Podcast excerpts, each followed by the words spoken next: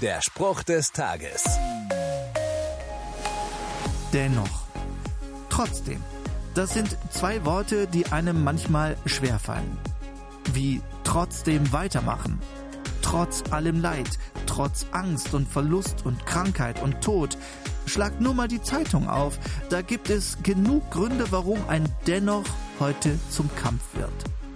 Der Prophet Habakuk aus der Bibel kennt das gut und er jubelt. Zitat Und doch kann ich jubeln, weil der Herr mir hilft. Was er zugesagt hat, erfüllt mich mit Freude. Der Herr, der mächtige Gott, gibt mir Kraft. Gemerkt? Ist das Leid in seinem Leben weg? Hat Gott alles gut gemacht? Hat Gott schon eingegriffen? Nein. Es sind die Zusagen, die Gott dem Mann Habakuk gegeben hat. Was er zugesagt hat, erfüllt mich mit Freude. So sagt es Habakuk. Das nenne ich Hoffnung. Der Spruch des Tages steht in der Bibel. Bibellesen auf bibleserver.com.